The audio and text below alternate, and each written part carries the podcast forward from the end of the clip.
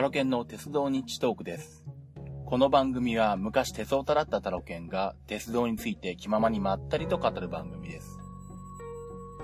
えっ、と、先週どうしても時間が取れずにお休みいただきまして、えー楽しみにしていただいていたリスナーの皆さんどうも申し訳ありませんでした。えっ、と、まあ、今週はなんとか、えっ、と、やっていきたいと思うんですけれども、えっ、とですね、この間、えっ、と、びっくりしたのが、あの、日本のテレビでもさ、えーかなりやってました。えー、氷河特急、まあ、氷河急行の、えっ、と、脱線転覆事故がありましたね。えっ、と、これが、7月の23日ですか。まあ、えー、これが報道された当時、えー私は某、えー、パソコンがたくさんある場所にいまして、えー、まあ、氷河、えー氷河急行、まあ僕の方では氷河急行と言わせてもらいますけども、えー、まあ氷河急行が脱線転覆事故を起こしたというのにですね、非常にびっくりしましてですね、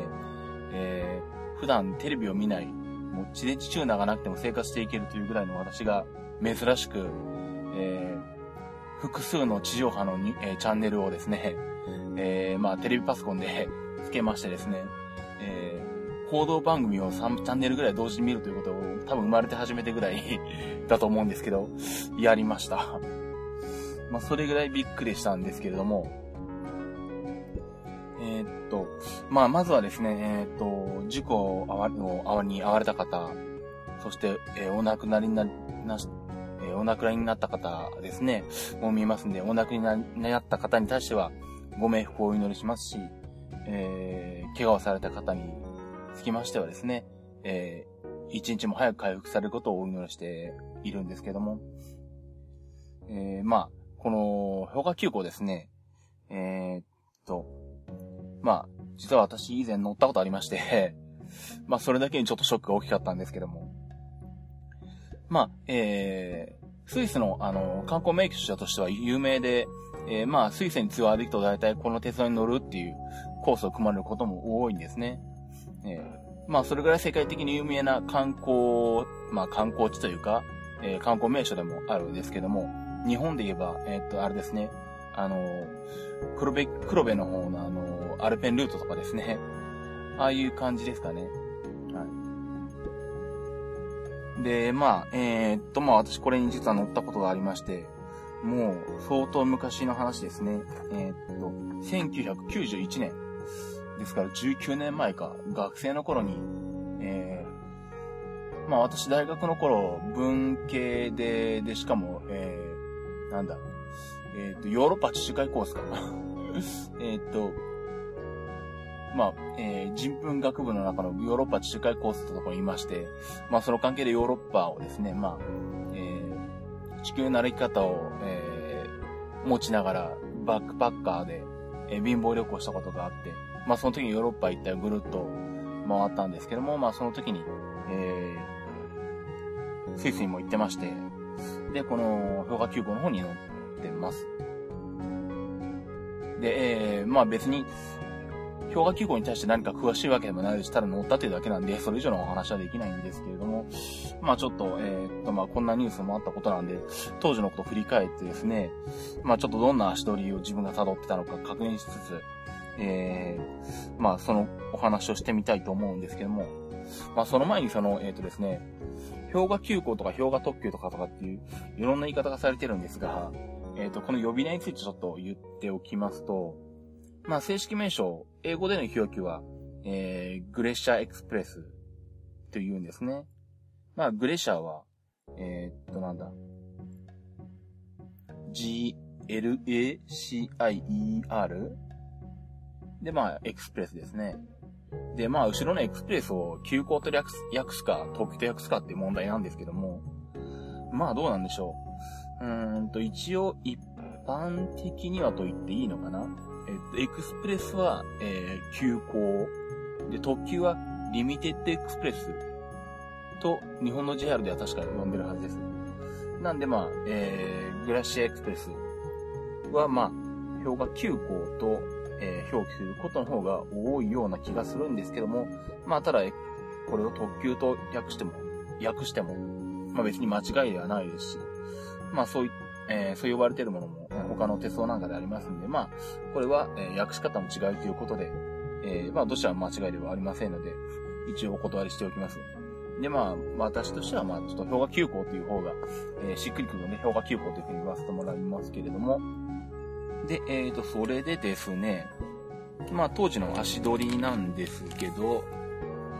えっ、ー、と、確かあの時は学生の春休みで、1991年の、えっ、と、2月から、えー、行ってますね。結構長いこと行ってまして、1ヶ月半、50日くらいかな、帰ってくるまで。まあ、ヨーロッパ、その他を、うろうろしてまして、え、っと、行きは、えー、成田空港から、まあ往復、えっ、ー、と、大韓航空で行ったんですね。確か大韓航空が安かったじゃないかな、ヨーロッパ往復で。まあソウル乗り換えで成田空港から、えっ、ー、と、飛び立って、ロンドンの、えっ、ー、と、ガトウィック空港に、えー、着きまして。次てなんか2月14日になってますね。えっと、それで、その夜は確か、えっと、ロンドンに泊まってし、えっ、と、しばらく2、3日イギリスをうろうろしてましたね。まあ、えー、っと、ヨーロッパ行ったのも初めてなので、まあ、それ以前はハワイぐらいしか行ったことがなかったもんですから、まあ、結構こんな長期な海外が初めてだったんですけども、まあ、イギリスの、えー、っと、まあ、一般的な観光名所なんかうろうろしつつ、あとは、えー、っと、まあ、あのネスコのネッシー、ネッシーが見たかったっていうか、ネッシーが見れると思ってなかったんですけど、ネスコに来たかったんで、えー、ネスコってイギリスのかなり北の方にあるんですよね。スコットランドになるのかな。え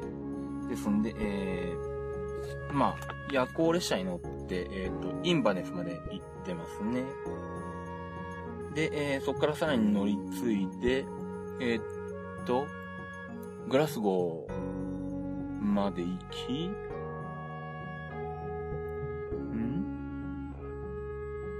あ、違うな。えー、っと、まあ、インバネスか。インバネスまで行って1日かけて、まあ、ネスコ周辺とか、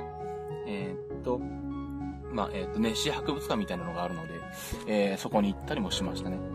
で、えー、っと、グラスコーに戻ってきて、また夜行列車でロンドンに戻ってきたのかな。で、えー、っと、まあ、何気に、えー、っと、オカルト関係好きなので オカルトというほどでもないんですけども、えー、っと、あとはなんだ、えー、っと、ストーンヘンジが見たかったので、ストーンヘンジのところにも行ってますね。まあ、その辺全部移動は鉄道、まあ、あと、バスですね、もしくは。で、行ってます。で、えー、っと、もうそこまででかれこれ1週間ぐらいいたのか、イギリスには。で、その後ドーバー海峡を渡ってパリに出たんですけれども、えっ、と、確かですね、えっ、ー、と、ノートには詳しく書いてないんですが、確かドーバー海峡を渡るのに、えっ、ー、と、当時はまだ、あの、ユーロスターとか全くないですし、船しかなかったんですけど、まあ、海を渡るしかなかった、もしくは飛行機を渡るしかなかったんですけども、えっ、と、まあ、ちょっと面白い生き方をしようということで、えっ、と、ホバークラフトで行ってますね。確かバスで港まで行って、で、ホバークラフトに乗って、ドーバー海峡を渡って、で、そのま、ままたその後バスに乗り換えて、えー、っと、パリの、えー、北駅まで着くという、えー、まあ、ツアーみたいな感じの、えー、のがあったもんですから、それで行ってます。で、まあ、パリでまた2、3日うろうろして、まあ一般的な観光っぽいことをしたりしつつですね、えっ、と、2、3日を過ごした後に、えっ、と、まあ、TGV に、え乗りたいということでですね。で、当時は、えー、っと、まあ、パリ・リヨンを結ぶ、あの、オレンジの TGV の後にできた TGV アトランティックですね。えー、っと、なんだ、日本語で言うと南東線だったっけ？あ、えー、っと、じゃなかった、ごめんなさい。えっと、アトランティックなんで、大西洋線ですね。の、まあ、えっと、当時の世界最高速鉄道の、まあ、時速300キロで走る TGV に乗って、えー、っと、これはどこまで行ったんツール行きの、え、ー、と、TGV でサンピエール・ドゥ・コープまで行ってますね。シノン城に行きたかったんで、確かこれは。ジャンヌ・ダルクゆかりの城、シノン城ですね。えっ、ー、と、ジャンヌ・ダルクが、シャルル7世に謁見するために、えー、まあ、やってきた城をですね、こうやって、えー、言ってるといかにも、えー、歴史に詳しいような、ジャンヌダルクのことをよく知ってるような、え、風に聞こえないか。まあいいか。あの、えー、今めちゃめちゃ検索しながら、えー、ぼちらぼちら喋ってます。もうほとんど当時のことを忘れてます。あ、そういえばですね、えー、っと、記憶に残ってるのがですね、この TGV に乗ってまして、えー、自分が降りる駅ですね、えー、これを間違えまして、えー、もうちょっとで、え駅に取り残されることだったなっていうことがありましたね。あの、ヨーロッパの鉄道って基本的に車内放送で次はどこどこ駅ですとか、今間もなくどこに到着しますとか、そういうのが全然ないんですね。で、どうするかというと、時刻表と時計をにらめっこしながら、えー、この時間だから多分この駅だろうと自分で、え推測しながらですね、えー、降りる駅を確認してたんですけども、まあ、時刻表を慌てて読み違えたのか何なのかで、一回、えっと、荷物をまとめてホームに降りてですね、で、ただ、降りた様子があまりにもですね、えー、違ってまして、またそこがあの、TGV 用に、TGV 用に、えー、新しく引かれた新線の中の駅の一つだったんですね。ですんで、従来の、あの、まあ、フランスの国鉄 SNCF の、えー、在来線の線路もなくって、まあ、新しい、えー、TGV だけの駅だったんで、ここは絶対違うだろうと思って慌てて、えー、もう一回乗り直してですね、あのまあ、扉が閉まる前に TGV に乗り出すことができたんで助かったんですけども、あれを一歩タイミングが狂ってたら、あのまま、あの駅に取り残されてですね、次の TGV が来るのが1時間後なのか2時間後なのかわからないんですけども、それまで、えー、待つ羽目になったと思います。まあ、それ非常にですね、印象に残ってるんですが、えっ、ー、と、まあ、それをそれとして、えー、まあ、そんな感じでシノン城を見に、えっ、ー、と、トゥールの方まで行って、またさらに、えっ、と、SNSF に乗ってリヨンまで出てますね。えっ、と、確かこの時も、えっ、と、一悶着あってですね、えっ、と、夜行列車で、えリヨンまで出たかったんですね。で、まあ、駅の窓口に行って、え、まあ、寝台に乗りたかったので、寝台券が欲しいという旨を告げるとですね、え、まあ、フランス語ほとんどダメなんで、英語で言ってたと思うんですけども、どうも SNCF の当時の、まあ、今もそうかわかんないですけど、あの SNCF、あの、フランス国鉄のルールでは、寝台列車の場合は、えー、その列車の始発駅を出てしまうと、もう、寝台券は売ってくれないと、あの、発売できないというふうに言われたんですね。で、もうあと方法としては、とりあえず列車に乗って、で、車掌に言って、えー、まあ空いてる寝台を、あの、案内してもらう、しか方法はないと言われてですね、まあしょうがないんで、その通りにしたんですね。で、まあ列車にとりあえず乗ってですね、えー、車掌に言ったらですね、え確かとりあえず、えっと、車両のデッキのところに、え、連れてかれて、ちょっとここで待ってると言われて、で、待ってて、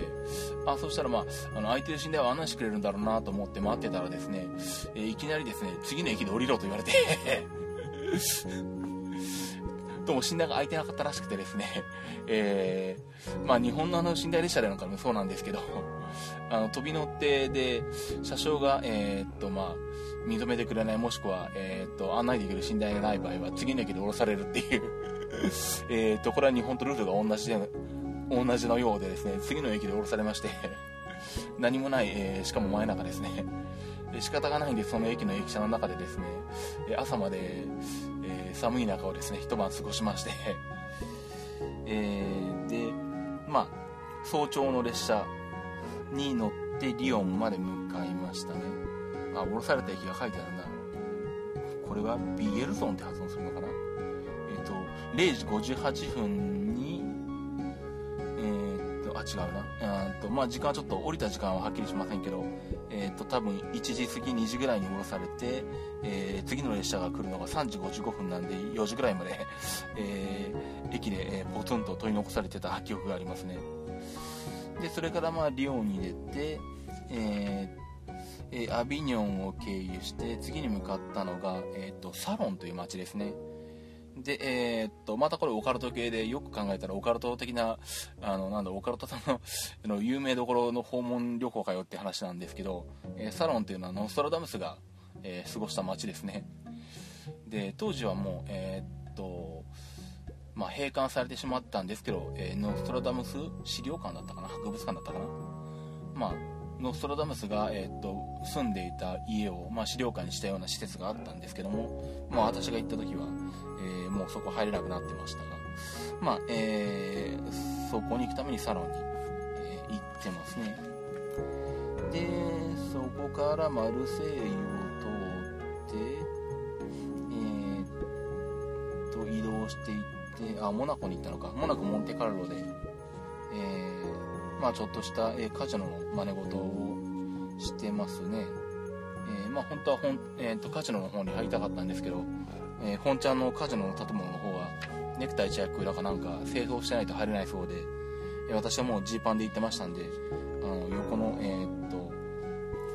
スロットマシンかなんかができる、まあ、あのまあ、カジノモードキの場所でですね、あの、近所のおばちゃんと一緒に、えー、スロットマシンをやってですね、あの、モナコの雰囲気を、えー、味わってたんですが、えー、その後にイギリスに移動して、ピザに行って、ピザのシャトーに行って、で、えー、その後フィレンツェで乗り換えて夜行に乗ってますね。確かフィレンツェに行った時に、ちょうど降り降りたらお祭りやってたのかななんか、えー、っと、いろいろかあの仮装した人たちにお菓子をもらった覚えがありますけども。で、えー、っと、その後夜行列車の、えー、っと、ジュネーブ駅に乗って、でえー、っと、これでスイスに入ってるのか。ブリークに入って、えスイスに入ったのが、これが2月の28日ですね。で、ここから、えっと、セルマットまで行きまして、うん、ここからですね、氷河急行に乗ったのは。えー、ゼロマットに着いたのが10時47分で、え、っと、11時11分、ゼロマット発、あ、違うわ。まだですね。ごめんなさい。え、っとですね、ゼルマットに行ってからゴルナーグラートに行ってるんで、えっと、これはですね、えっと、まあ、スイスの、えっと、鉄道で行く観光地としてここも有名なんですけど、ゴルナーグラードって言って、あの、まあ、登山鉄道に乗って、えー、まあ、山の頂上の方まで行くんですけども、運が良ければ、えー、マッターホルンが見られたりとかですね。あとは、まあ、スキー場でもあるので、スキーができたりとか、えー、するという、えー、まあ、一つの観光名所になって。で、この時ですね、えー、っと、2月の、えー、終わり3月頭なので、えー、当然、え、っと、もう、完全に、えー、みんなスキーモードなんですね。で、面白いのはこの、まあ、登山鉄道が、えっ、と、リフトの代わりになってまして、えー、スキーを滑るために山の頂上に行くのに、この登山鉄道に乗るんですよ。ですね、あの全員もう、あの、スキーを、スキーを履いて、えー、スキーウェアを着て、その状態で、えー、列車に乗ってるんですけど、自分一人だけですね、えっ、ー、と、普段の普通の服を着てですね、バックパックに、バックパックを背負ってですね、あの、乗っているというですね、あの、非常にこう、違和感丸出しの、え だったことを、え、今でも覚えています。まあ、多分あの、周りから見たらなんだこいつはという感じだったと思うんですけど、まあ、あの、周りは日本人でもないので、そんなに、えー、目が気になるわけでもなかったんですけども。まあ、で、面白いのは、まあ、頂上まで行く人もいるんですけど、途中の駅で降りてですね、そこから滑っていく人たちもいてですね、本当に駅を降りてすぐ滑り出すみたいな感じで面白かったですね。車両としてはまあそれなりにちゃんとした鉄道の車両になってるんですけど。で、まあゴルナグラト、終点のゴルナグラトまで行って、まあその時は、えー、運がなく、えー、曇ってたのでマッターフルが見れなかったんですけども、で、まあ、せっかくなのでそこからさらに、えー、リフトに乗ってですね、えー、本当に一番上のシュトックホルンまで行って、またリフトに乗って戻ってきてますね。えー、確かこれも帰りは、あの、リフトの帰りに乗ってるのは僕一人だったんじゃなかったのかな。まあ非常に浮いた状態で行ってきたんですが。で、えー、そんなこんなでセルマットまで戻ってきて、一泊して、で、その次か、翌日の3月1日ですね、に、えー、っと、氷河急行に乗ってますね。セルマット、えー、10時10分発で、えー、まあ、氷河急行の終点がサンモリッツなんですけども、終点のサンモリッツまで乗り通してますね。えー、サンモリッツ着が17時48分か。まあ、えー、っと、車両が当時の一種と同じかどうかは微妙なんですけども、本当にあんな感じで、あの、まあ、パノラミックウィンドウとも言うんでしょうか。あの、景色が見れるような大型の窓がついててですね。で、テレビでも散々言われているように、えー、時速30キロ程度に非常にゆっくり走る。まあ、風景を楽しむための列車ですね。で、面白いのが、あの、まあ、この列車自体、えー、っと、非常にこの上り下りが激しくって、えー、まあ、それで遅いっていうのもあるんですけど、中にまあ、えー、食堂車みたいなのがあるんですよね。で、そこでワインを飲んだりとか、食事もできたかな、確か、と思うんですけども、えっ、と、列車がほぼ傾いて走ってるんですね。まあ、登るか下るかどっちかなんですけど。で、その状態で普通にテーブルにワイングラスを置くと、あの、傾いてこぼれてしまうので、面白いことにですね、ワイングラスが最初から傾いて作られてるんですね。なんで、テーブルに置くと、えっ、ー、と、テーブルに、から直角にまあ、あの、ワイングラスの軸が、あの、伸びるので、えー、なんだろう。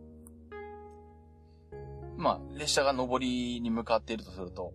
えー、その、ワイングラスの軸の部分はちょっと斜めになってるんですけども、上のその、ワインが入るところには、ちょうど水平になるぐらいに、ちょっと斜めに取り付けられてるっていう、ワイングラスがあって、なかなか面白かったんですけども。まあ、えー、っと、まあ、それで、えー、1日で、えー、終点まで乗り通してますね。まあ、あとは、えっ、と、この後は、えー、ウィーンに向かってるのか、えっ、と、ウィンナーワルター、まあ、これも有名な列車なんですけれども、列車自体はブダペスト行きなんですが、え、これによって翌日ウィーンまで出てますね。で、まあ、ウィーンであちこち観光したりとか、えー、してるはずです。まあ、この後も、えっ、と、いろんなところをぐるぐる回ってですね、えー、っと、まあ、さらに実はエジプトあたりまで行ったりとかしてるんですけど、まあ、これはまだ、えー、っと、キリがないんで、今回はとりあえずこの辺までにしたいと思います。えー、っと、では、えー、キップチのコーナーに行きたいと思います。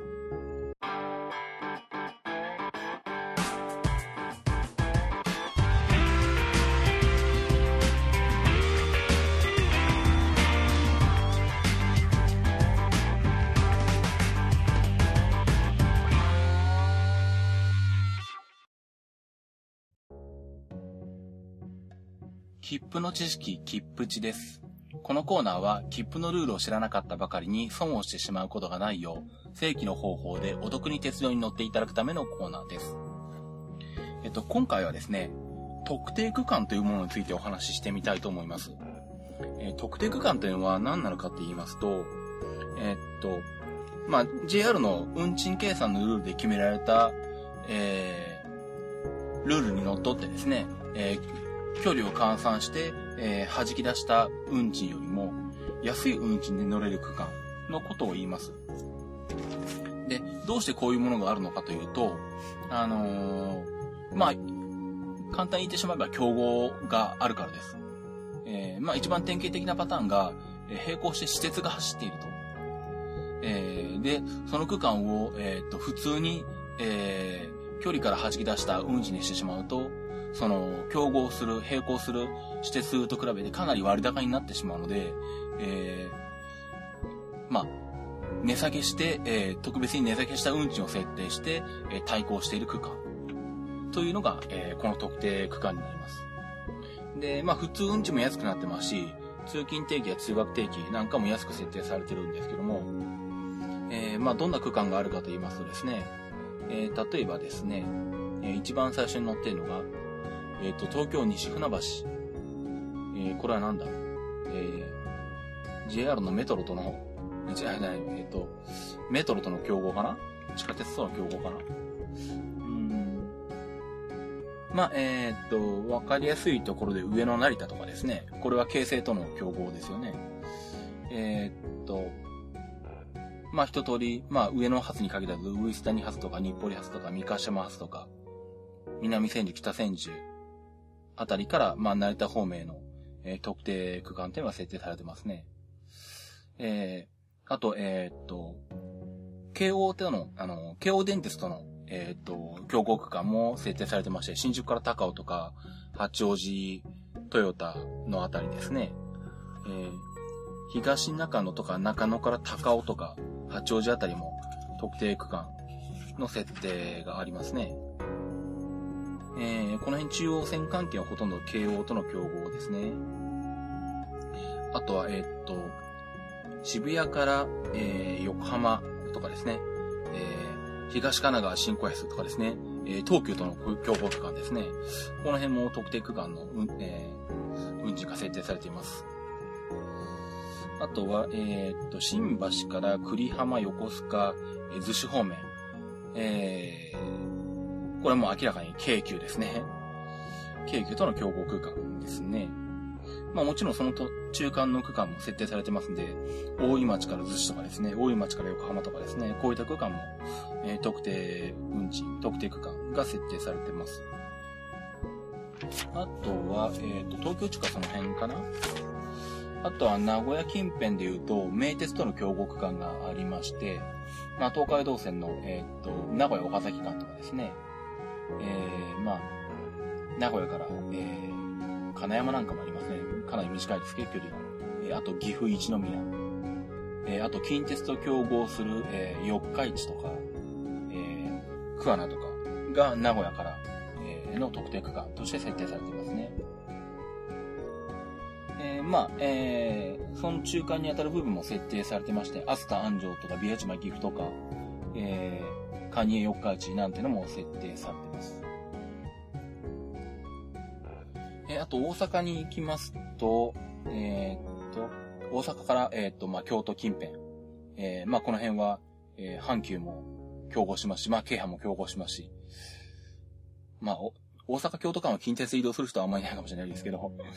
え、っと、まあ、かなりえライバルが多いですね。え、あと神戸方面。まあ、これも阪神とか、えー、阪急との競合になりますね。あと、えっ、と、宝塚方面か。まあ、阪急宝塚線との競合ですとか、えっ、と、奈良の方もあるのかな。えっ、と、京都奈良。これは JR と、えっ、と、近鉄との競合ですね。あと、えー、っと、あ、え、っと、まあ、大阪 JR ナンバーあたりから奈良方面ですね。これも近鉄との競合になりますね。あとは、天王寺から奈良。まあ、これも近鉄になるのかな？うん、まあ、でしょうね。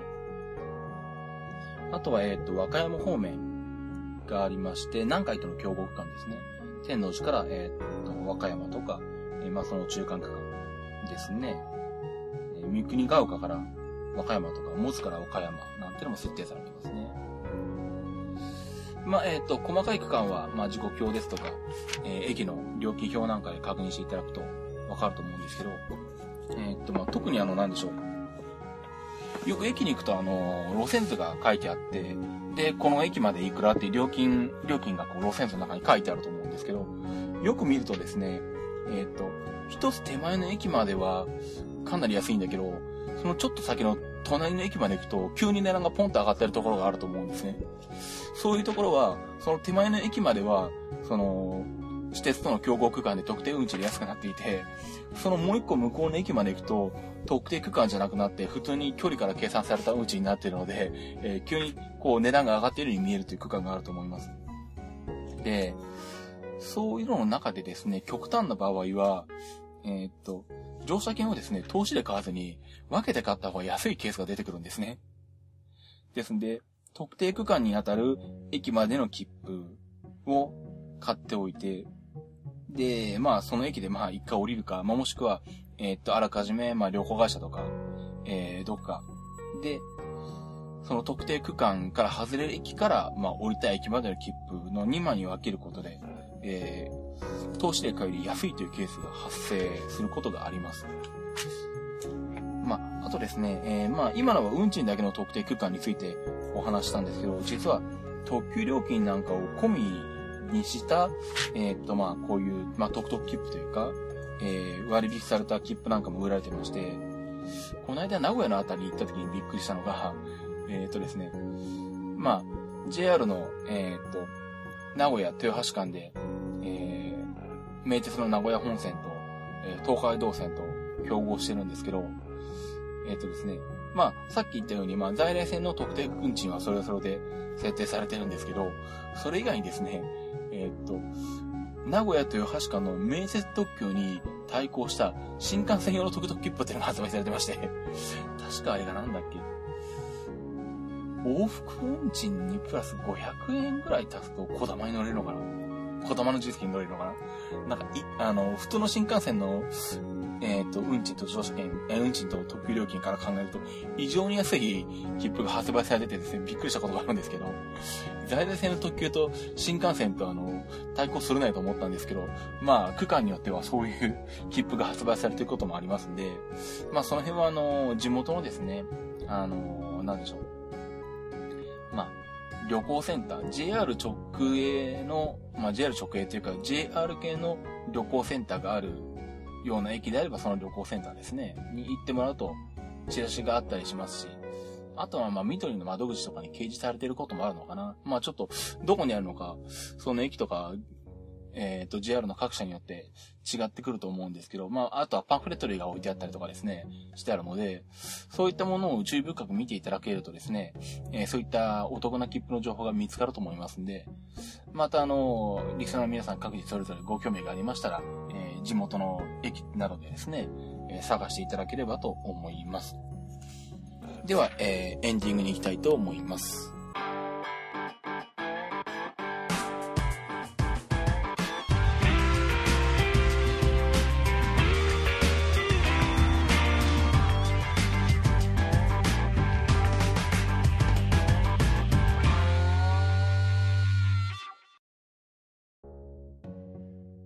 えっ、ー、と、エンディングです。えっ、ー、と、この間ですね、えっ、ー、と、まあ、プロレスなんですけど、DDT の両国国技館大会を見にですね、東京に行ってきまして、えっ、と、行きは高速バスのスンプライナーで行ったんですけれども、まあ、帰りは、え遅いので、えっ、と、新幹線で帰ってきまして、え最終の、え静岡に泊まる、え光ですね、に、えっ、と、乗ってきました。東京発22時、ちょうど発かな。で、そうすると、で、光なんですけど、N700 系なんですね。で、まあ、えー、っと、まあ、N700 系乗ったのは2回目なんですけど、えー、なかなか静岡に住んでると乗る機会がないのでですね、まあ、ちょっと楽しみにして、えー、行って、まあ、乗ってきました。で、まあ、N700 系の車内ですと、あのー、ご存知の通り、あの、無線 LAN が飛んでましてですね、えっ、と、iPhone ですとか iPad、まあ、要は、えっ、と、ソフトバンク無線 LAN スポットと同じ状態で、あの、モバイルポイントの Wi-Fi が使えますんで、まあ iPhone、iPod 持って行って、えー、まあ車内で無線なんでネットを繋いだりとかですね、した、してたりしたんですけど。えー、まあさすがに光だと早いですね。所要時間55分程度でついてしまうので、あっという間ですね。ということで、えー、っと、私、えー、タロケンの方ですね、ツイッターをやっております。えー、アットマークタロケントーク。アットマーク TAROKEN TALK。えー、あと、えー、本職の方の、えー、と、Mac の、え、サポートですね。え、出張サポートですとかデータ補給、